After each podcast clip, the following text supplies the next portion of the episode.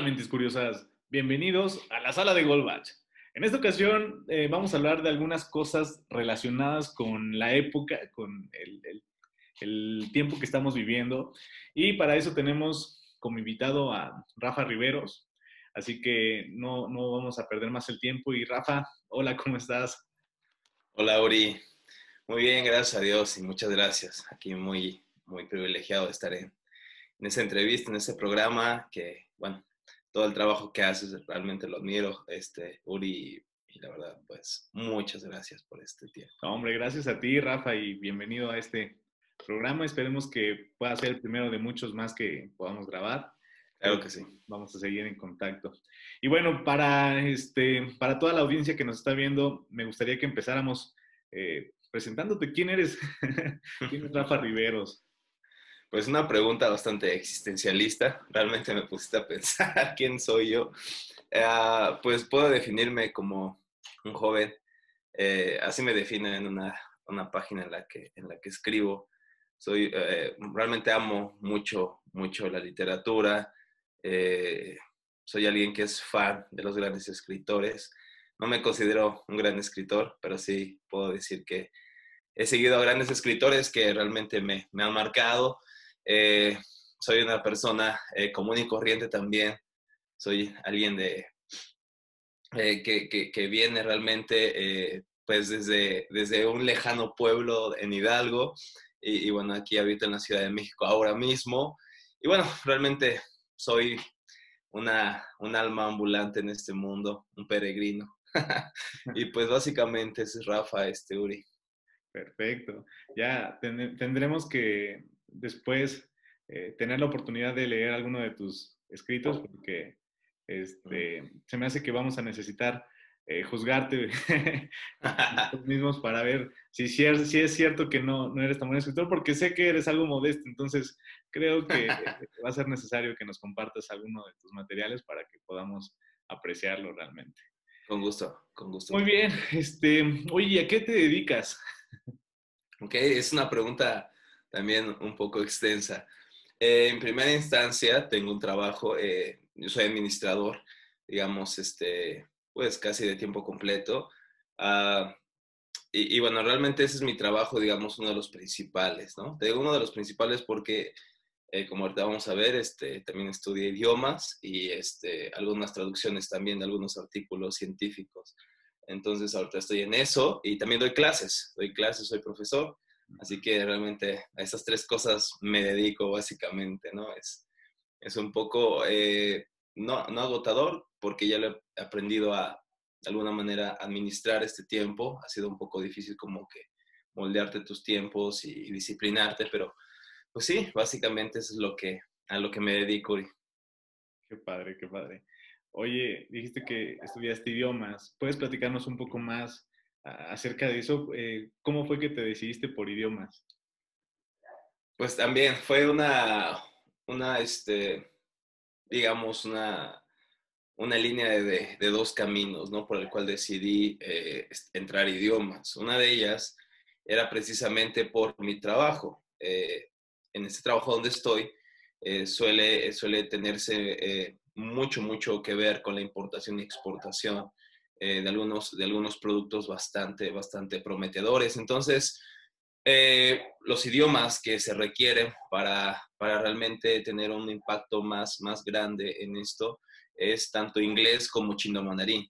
Entonces, una de mis, de mis impulsos realmente fue eh, conocer estos idiomas de una manera más profunda, porque quizá leía un poco ya inglés, cosas por el estilo, pero no tenía como el papel, digamos, que me avalara, me avalara por así decirlo, como, como este, un conocedor de este idioma, ¿no?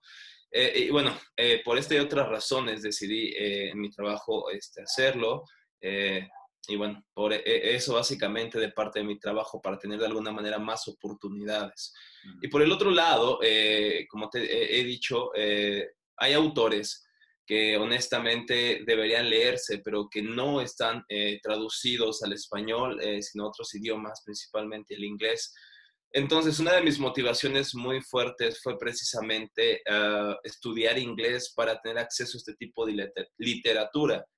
eh, leía algunos artículos con un lenguaje accesible, pero por las cosas que a veces tengo que preparar para dar estudios o clases, eh, utilizan un lenguaje un poco técnico y es donde eh, de alguna manera tenía mucha barrera entre el idioma, eh, básicamente, y había algunas oportunidades también para estudiar en alguna escuela de Estados Unidos.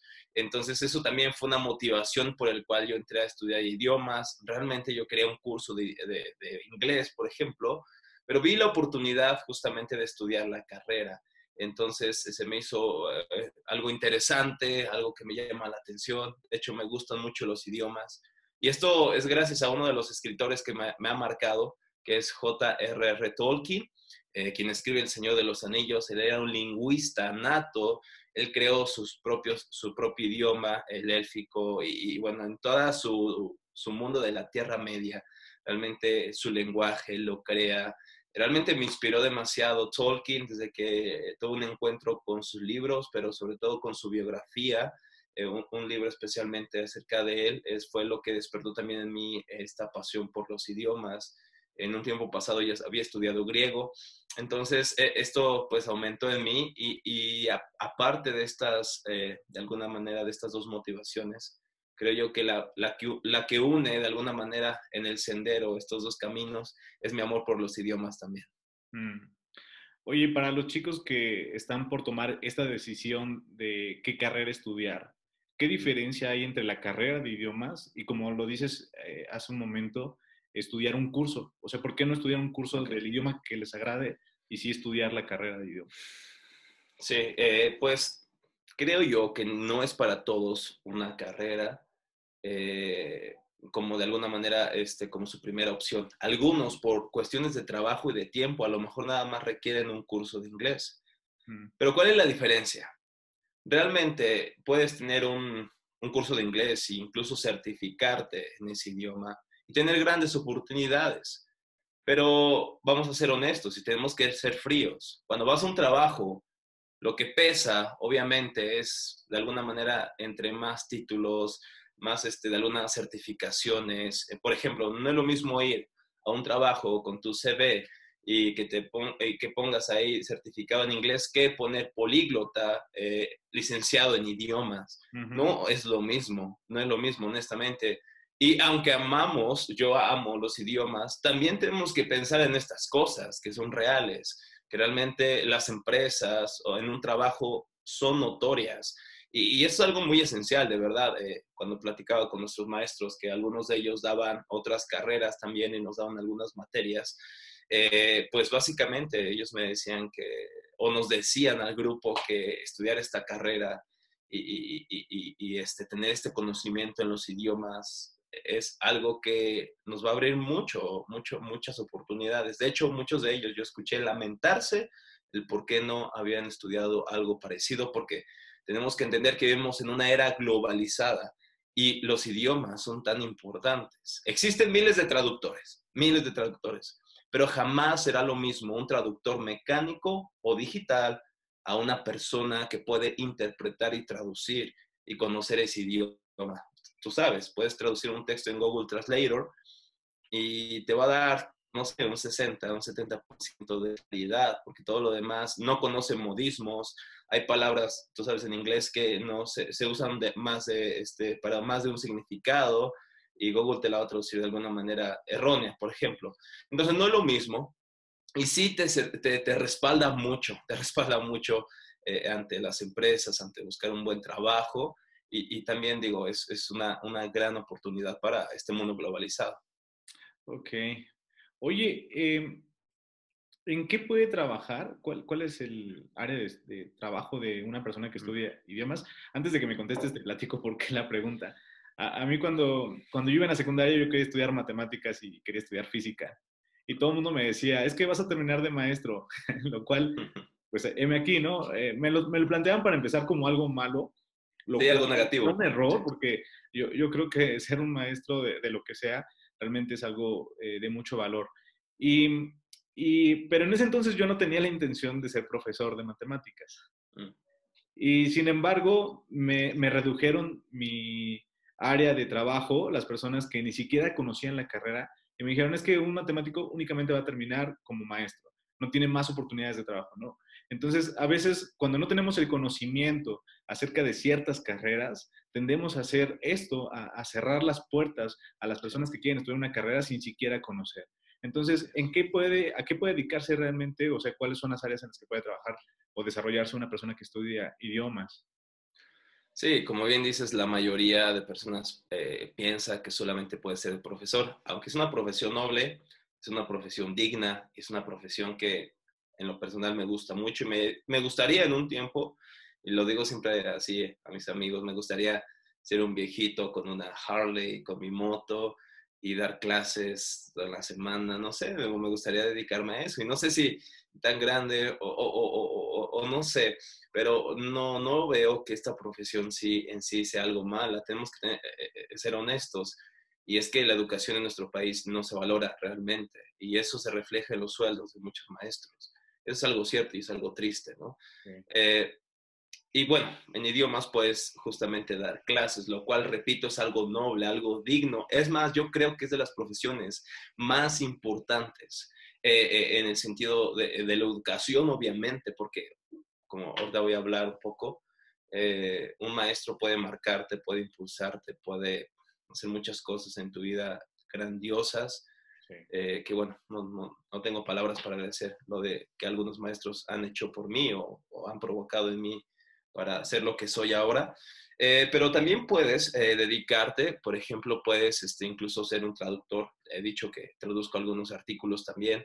Ah, puedes este, incluso especializarte en traducción, lo que recomienda la escuela, incluso muchos maestros, y una amiga de, de hecho lo está haciendo, es después de la carrera de idiomas, es dedicarte a un curso de, o más bien una maestría, una especialidad de traducción, porque en traducción hay diferentes, digamos, ramas o ramificaciones o áreas de especialización. Por ejemplo, ah, puedes traducir artículos científicos, médicos, jurídicos, que son de los mejores pagados, de hecho. Mm. Pero obviamente esto requiere un conocimiento más profundo de, de estos documentos así como en español, incluso aunque es nuestro idioma, no, no, entendemos todos los términos jurídicos en español.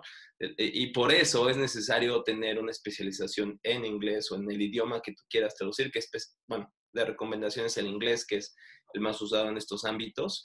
Eh, entonces, puedes ser un traductor, puedes trabajar en una agencia de viajes, puedes trabajar en aduanas, puedes trabajar incluso en, en idiomas, eh, puedes eh, hacer una especialización o una maestría eh, en exportación e importación que te va a ayudar bastante.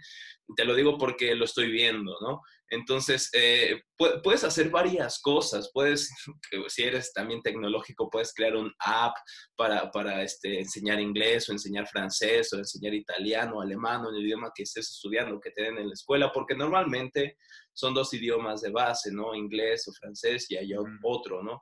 Entonces, eh, puedes hacer varias cosas. De hecho, creo que la gama, eh, o ser un intérprete, por ejemplo, un intérprete en alguna conferencia o en alguna, alguna empresa requieren muchos intérpretes, eh, sobre todo de inglés y de japonés, chino mandarín, sí también, pero creo que japonés y, e inglés son de los más importantes junto con el alemán.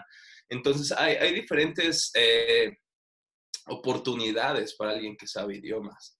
Ciertamente estamos viviendo una época complicada para nuestro país, lo cual quizá algunos les hace pensar en qué estudiar incluso, porque pues sabes que la pandemia nos ha cambiado la visión de todas las cosas, nos ha de alguna manera conmovido incluso nuestras, eh, en lo que queríamos quizá estudiar, ¿no? Ahora, como dices, muchos van a decir, bueno, yo quería ser eh, un profesor, ¿no? Pero bueno, con eso de la pandemia, mejor este, voy a estudiar otra carrera que me deje más, porque mi futuro no está seguro. Y sí, ¿no? nuestro futuro no está seguro. Pero bueno, mi consejo que yo les doy, no estamos terminando, pero el consejo es que yo, que yo te doy es realmente estudia lo que realmente a ti te, te satisface, te hace feliz, te, te recrea, te hace sentir tú, realmente ser tú y no ser alguien que es influenciado por lo que los demás dicen que estudie porque si no se ha de morir de hambre. Creo yo que es un consejo bastante, eh, bastante desalineado de la verdad, porque realmente creemos, y yo lo creo, si eres el mejor en lo que estás haciendo, si eres el mejor y te le pones empeño y realmente te gusta, van a haber oportunidades siempre, porque las personas verán en ti que realmente amas lo que estás haciendo y lo haces bien, y lo haces con excelencia. Entonces creo yo que este consejo de no, no, no, mejor estudia eh, administración de empresas, ¿no? Lo típico, o estudia otra cosa que te deje, otra cosa que te, que te haga este, rico y millonario, pues no sé, para mí sería un consejo muy este, alejado de la realidad, que te va a terminar hartando, te va a terminar hartando esa carrera, te vas a terminar realmente fastidiando de ello, pero cuando estás estudiando algo y, laboras en eso, o te dedicas a eso, o realmente lo haces porque lo amas, realmente eso no va a ser una, una, un impedimento. Yo cuatro años de la carrera de idiomas y para mí fueron como flash, o sea, pasaron muy, muy rápido, eh, precisamente porque es algo que, que, me gusta, es algo que conoce nuevas culturas, porque el, el estudiar idioma no, no solamente saber traducir o, estudiar y entender inglés, ¿no? Es, es entender una cultura, es entender eh, un país, es entender el idioma tan precioso. Eh, esto me encanta de la lingüística, el estudio del desarrollo del lenguaje a lo largo de la historia, me encanta eso porque te das cuenta de cómo el lenguaje va evolucionando, conoces no solamente su historia, conoces sus valores, sus creencias, sus costumbres. Estudiar idiomas es, una, es un mundo, totalmente es un mundo y tiene muchas, muchas oportunidades. Qué padre, qué padre. Ya contestaste varias de las preguntas que te iba a hacer, pero está muy bien. pero me gustaría complementar, eh, ya que estamos dando consejos, este, me gustaría complementar tu, tu consejo, tu, tu idea, eh, enfatizando en que no estamos obligados a estudiar una sola cosa, sino mm. podemos seguir estudiando toda nuestra vida. Y es una invitación que quiero hacerles a todos. nunca dejen de estudiar. Eh, si, si se han fijado, yo siempre termino eh, los videos que les publico con una frase que es, siempre hay algo que aprender. Y es porque creo que no, no, debemos de encerrarnos en una sola área de estudio, no debemos de encerrarnos en una carrera o en, en una sola actividad. Siempre vamos a, tener la oportunidad de seguir aprendiendo, ¿no? Entonces, si te gustan muchas cosas, no tienes por qué eh, estar obligado a, estudiar una sola cosa. Eh, puedes ser multidisciplinario y también eh, multiaprendiz, ¿no? En, en, todos en todas las cuestiones. Y eso está padre. Uri, me gustaría agregar algo a lo que dices ahí. Sí, claro. Eh, el peor error que puede cometer un profesionista o incluso alguien que tiene una vocación ya definida es estancarse en su conocimiento, porque cada día necesitamos aprender más incluso de nuestra área. Antes los antiguos griegos eran esas personas todólogas, ¿no? Que estudiaban astronomía, matemáticas, biología, metafísica, tú sabes, con Aristóteles, lógica. Y era una persona que podías hallar, era un cofre, ¿no? De tesoros, que era abundante en conocimiento.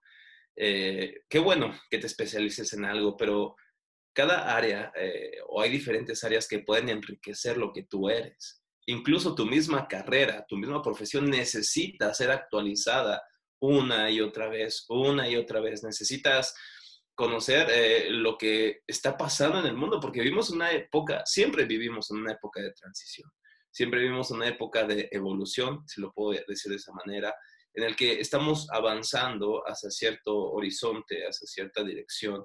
Y esto requiere entender nuevamente este, la cultura, entender este, nuestro mundo. Por ejemplo, un profesor de filosofía no puede mantenerse, o un filósofo, un escritor, por ejemplo, quizá, no puede mantenerse de alguna manera casado con la filosofía griega sin estudiar la filosofía ah, alemana, sin estudiar la filosofía actual, eh, no sé, no, no puede quedarse de alguna manera en, en, el mundo de Kant, no puede quedarse en el mundo de Rousseau, tiene que avanzar para entender su mundo y dar una explicación lógica a las grandes preguntas que se plantea la filosofía, como quién soy, hacia dónde voy. Esto se debe estar pensando y estudiando constantemente, así como tiene que hacer un filósofo, cada uno de nosotros debería estar actualizándose y enriqueciendo su conocimiento, porque siempre, como bien lo dice, siempre hay algo que debemos aprender.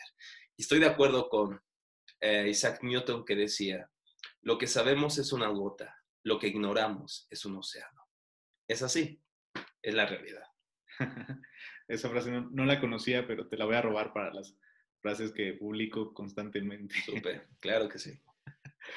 Oye, qué padre, me, está, está genial todo esto que acabas de decir. Este, creo que le va a servir bastante a todas estas personas que están por tomar una decisión eh, para ingresar a una carrera, pero también creo que va a ser de mucha importancia para aquellas personas que ya están estudiando una carrera y que creían que únicamente eh, eh, iban a terminar esa carrera y se iban a dedicar a eso. O que tal vez ya terminaron su carrera y ya tienen un trabajo y, ya tienen 40, 50 años. creo que también les va a servir. O sea, es, es a, hacerles ver que tienen, siguen teniendo la oportunidad de seguir aprendiendo, de que no necesitan eh, enfrascarse únicamente en lo que ya tienen. Siempre tenemos un mundo, y, eso es algo que a mí me encanta. Vivimos en un mundo donde tenemos acceso a la información de manera rápida y de manera casi gratuita, ¿no? Porque lo único que tienes que pagar es eh, tu dispositivo móvil, tu internet, y tienes acceso a, un mundo de información. Entonces, pues está la invitación para todos, sigan aprendiendo cosas. Gracias por el consejo, Rafa. Eh, está, está padrísimo, me encantó. Y ahora te quiero cambiar eh, el tema muy radicalmente, porque este, sé que, que, tienes un canal de teología, así que te tengo un pequeño reto. O sea, aparte de lo que ya nos contaste que, que haces, a lo que te dedicas, sabemos que tienes un, un canal de teología. Entonces, el reto que tengo, eh, tengo tres preguntas. Y, el reto es contestarlas lo más breve, pero también lo más claramente posible. Entonces, primero, ¿nos puedes decir qué es la teología? La teología, eh, por definición, es el estudio, el razonamiento acerca de Dios. Ok. ¿Quieres que lo amplíe o así está bien? Mm, eh, está bien, eh, solamente quiero hacerte una pregunta. ¿Cualquier Dios? Ok, excelente, excelente pregunta, Uri, excelente. Eh, la teología, propiamente hablando, es el estudio de el Dios, de Dios con D mayúscula. Eh, ciertamente podría entrar este, muchos, este, de alguna manera, muchos dioses o deidades, pero la teología, básicamente hablando, se dedica a estudiar a Dios, a, al único Dios, al creador de todo. Ok. Y bueno, para ser un poco más claros, te refieres al Dios de la Biblia, ¿cierto? Desde luego, al, Dios judío cristiano. Ok, sí, lo, aclaro porque eh, sé que pueden estarnos viendo cualquier tipo de persona, personas que no tengan una religión, que no sé, tal vez no conozcan al, Dios de la Biblia o a qué te refieres con ello, pero me, me gustaría dejar las cosas un poco claras. Súper. La segunda pregunta es, ¿por qué tienes un canal de teología? si te dedicas a administrar. Falta esa última parte. ok. no, realmente, como te he dicho, una de mis pasiones es la literatura, pero quizá una ramificación de todo tipo de literatura, la que más me absorbe en un sentido es la teología el estudio acerca de Dios en sus diferentes este, facetas o sus diferentes áreas, eh, la, eh, la, dogmática, este, histórica, eh, me, gusta mucho, me gusta mucho la, teología propiamente sistemática, que es eh, tomar doctrinas eh, de alguna manera y sistematizarlas en un orden lógico.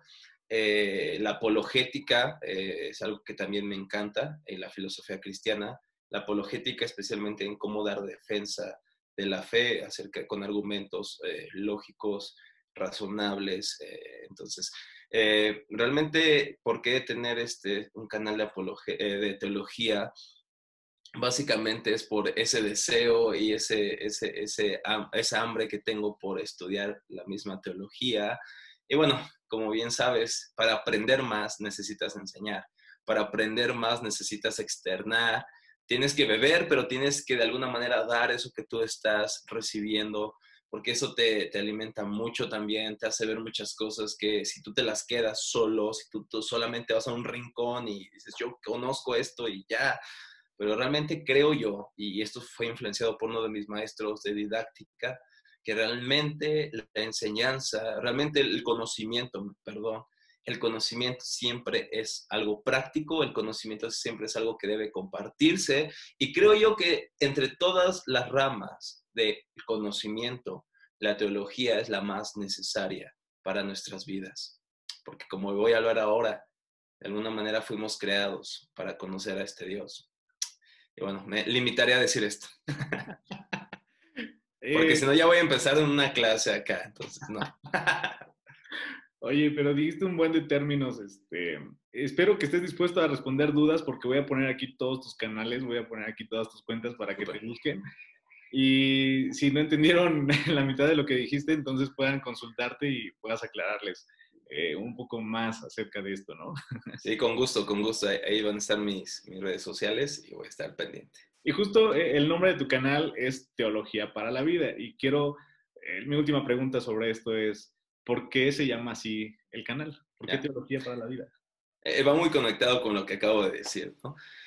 Creo yo que el conocimiento que tenemos acerca de cualquier cosa debe ser un conocimiento significativo, algo que, que podamos vivir, que podamos llevarlo a la vida práctica. De hecho, creo yo que hemos dicho, estudia, y sigue estudiando, pero no solamente sigue estudiando para saber más o para sentirte mejor que los demás, sigue estudiando para servir mejor, para ser una persona que pudiera servir mejor a la sociedad. En lugar de ser de un hater de Facebook, humillando a los principiantes, humillando a, a otras personas, mejor conoce más para servir mejor, para ser una mejor persona. ¿Y por qué yo elegí teología para la vida?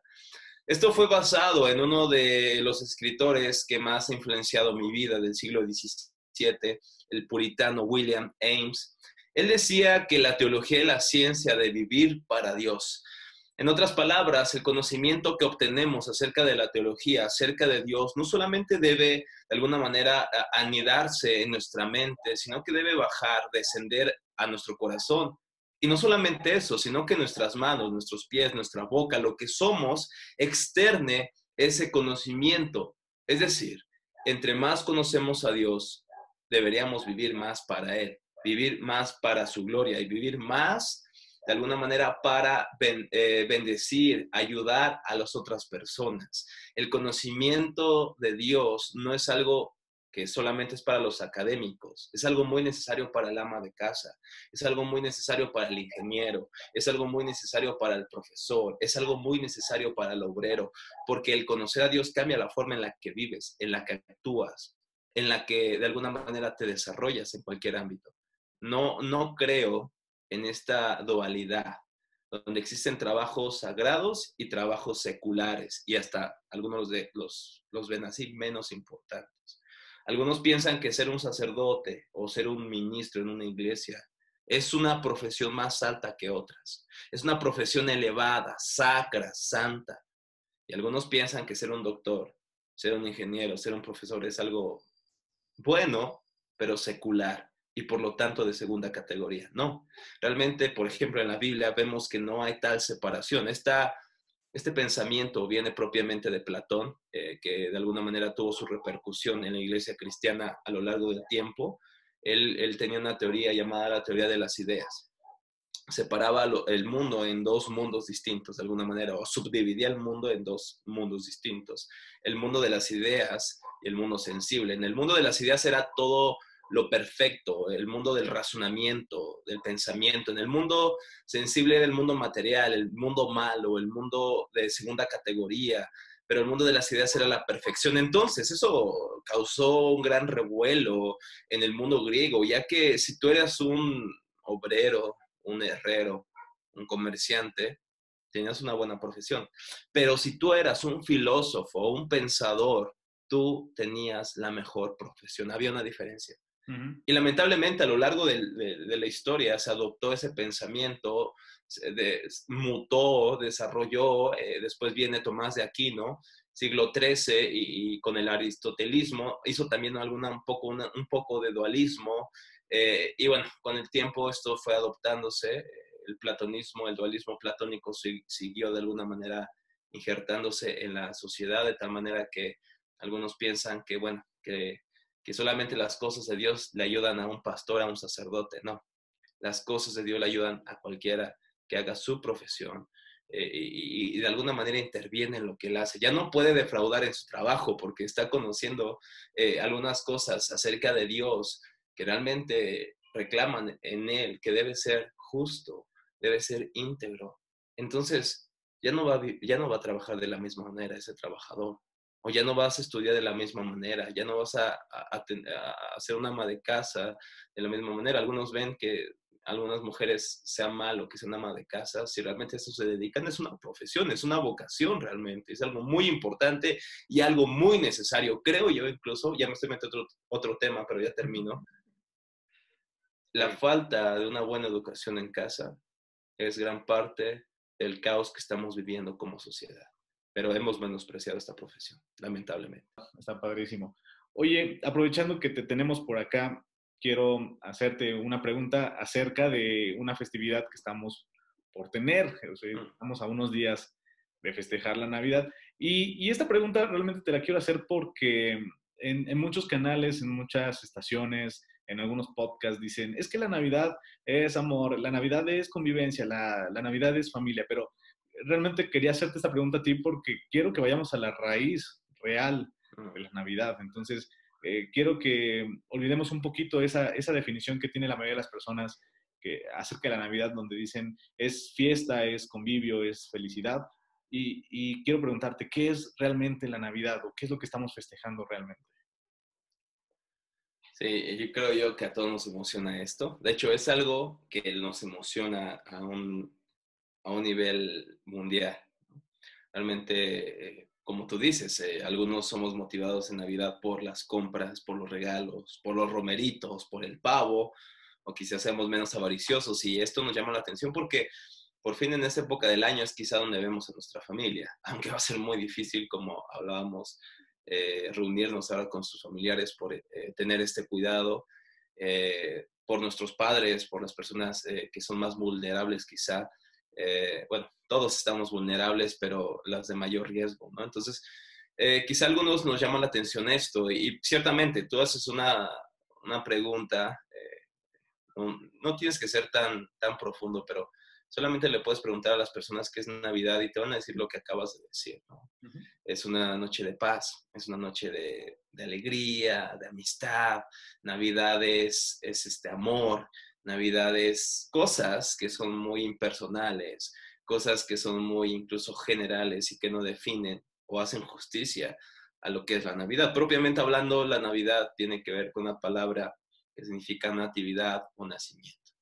Y la Navidad gira en torno al nacimiento de una persona, de un bebé, nacido hace dos mil años en un bebedero de animales, en, una, en, una, en un espacio propio para los animales. Y me refiero a aquel hombre que ha causado tanto revuelo, que ha causado tantos libros, tantas críticas. De hecho, no creo, y estoy seguro de esto, que haya un hombre que se le haya dedicado tanta tinta en toda la historia de la humanidad. Y me refiero a Jesús de Nazaret.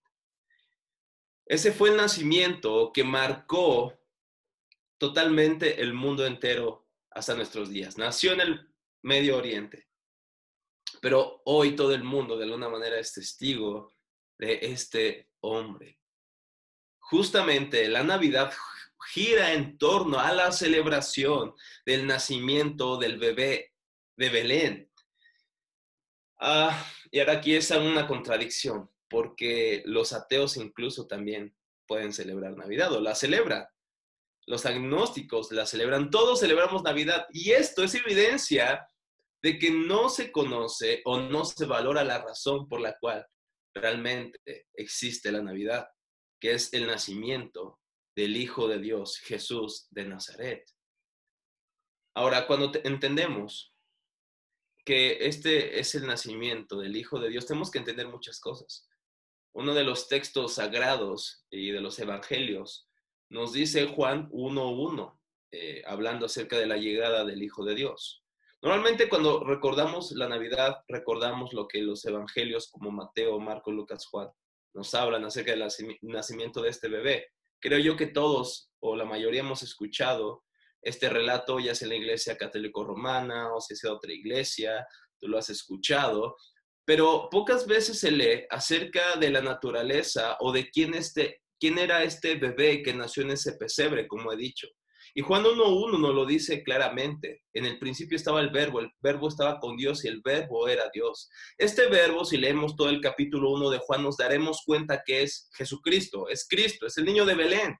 Y este niño de Belén no solamente es un niño indefenso, como lo pintamos en nuestros eh, nacimientos, en nuestros arbolitos. No, no, no, no es un niño indefenso, no es un niño ah, débil.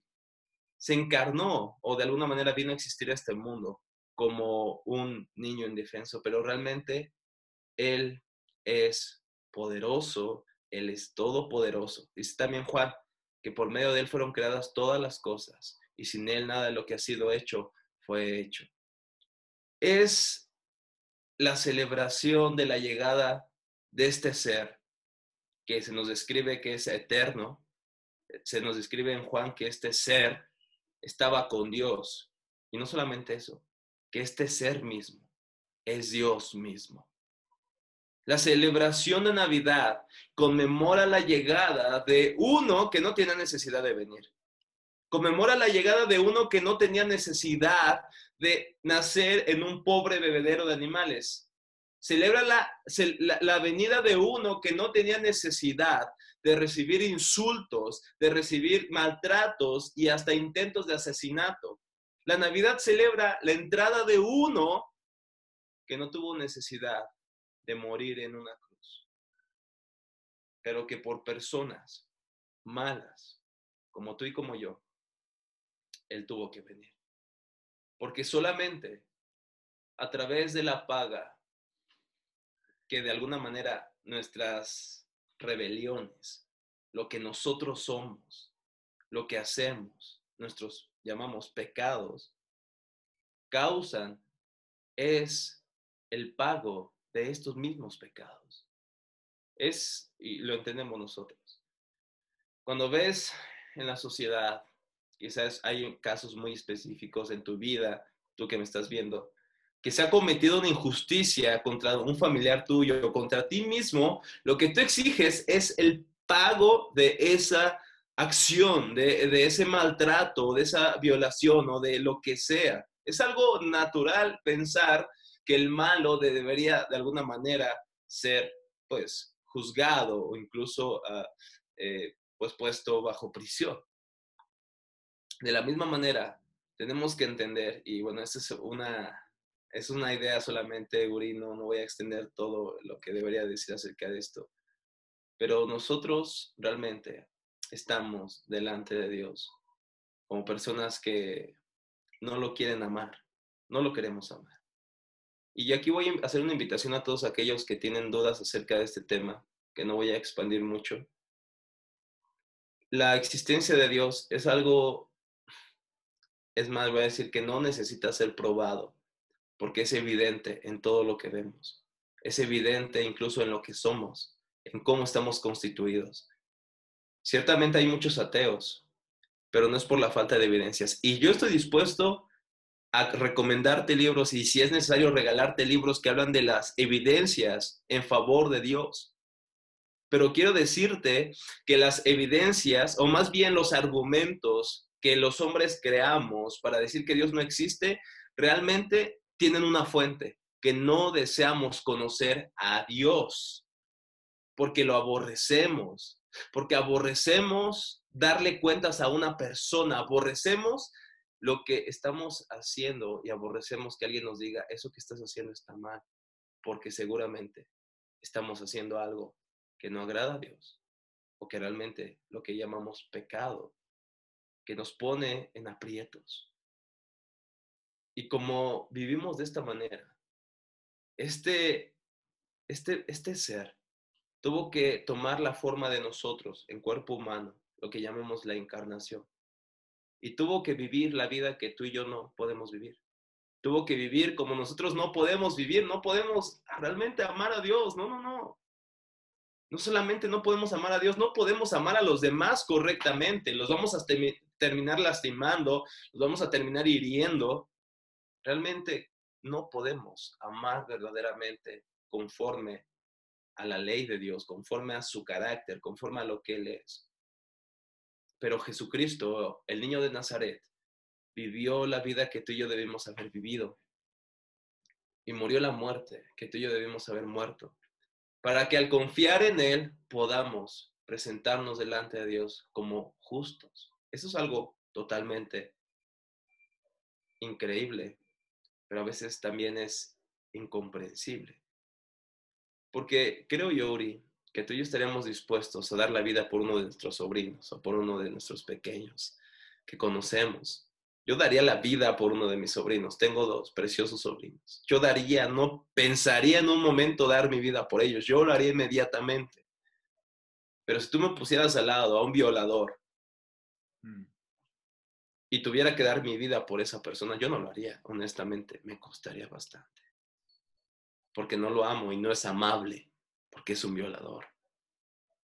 Sin embargo, hubo uno que a pesar de nosotros, a pesar de nuestras maldades, a pesar de nuestras rebeliones, estuvo dispuesto a decir, yo pago lo que él merece, para que ahora él salga y sea inocente delante del gran juez del universo que es Dios.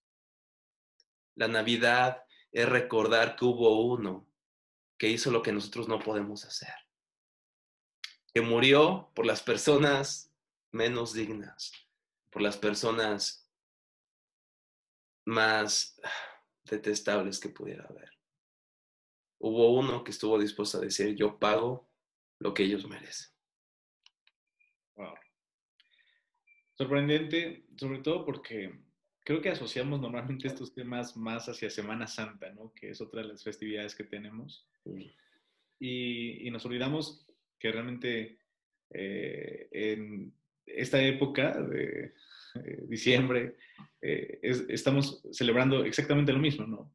El, el, inicio de lo que después culmina, en, bueno, en nuestras festividades culmina en Semana Santa.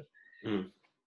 Y, y, tendemos a, a desviar este, nuestra mirada, desviar nuestra atención de las cosas de los orígenes de las cosas.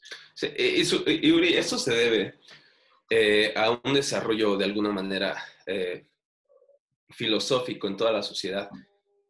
A veces pensamos que la filosofía es algo muy aburrido y algo que es de alguna manera nada importante, o poco importante o nada importante para nuestras vidas. Pero las ideas tienen consecuencias. Lo estamos viendo en nuestros días totalmente. Y una de estas ideas por el cual nosotros no tenemos de alguna manera este, esta relación con Navidad y estos temas los dejamos para ciertas fechas nada más, es porque vivimos en una época secularizada. El secularismo, si puedo definirlo de una manera eh, llana, sencilla, es totalmente sacar la vida religiosa y sacar a Dios de la ecuación de nuestras vidas, vivir independientes de Dios.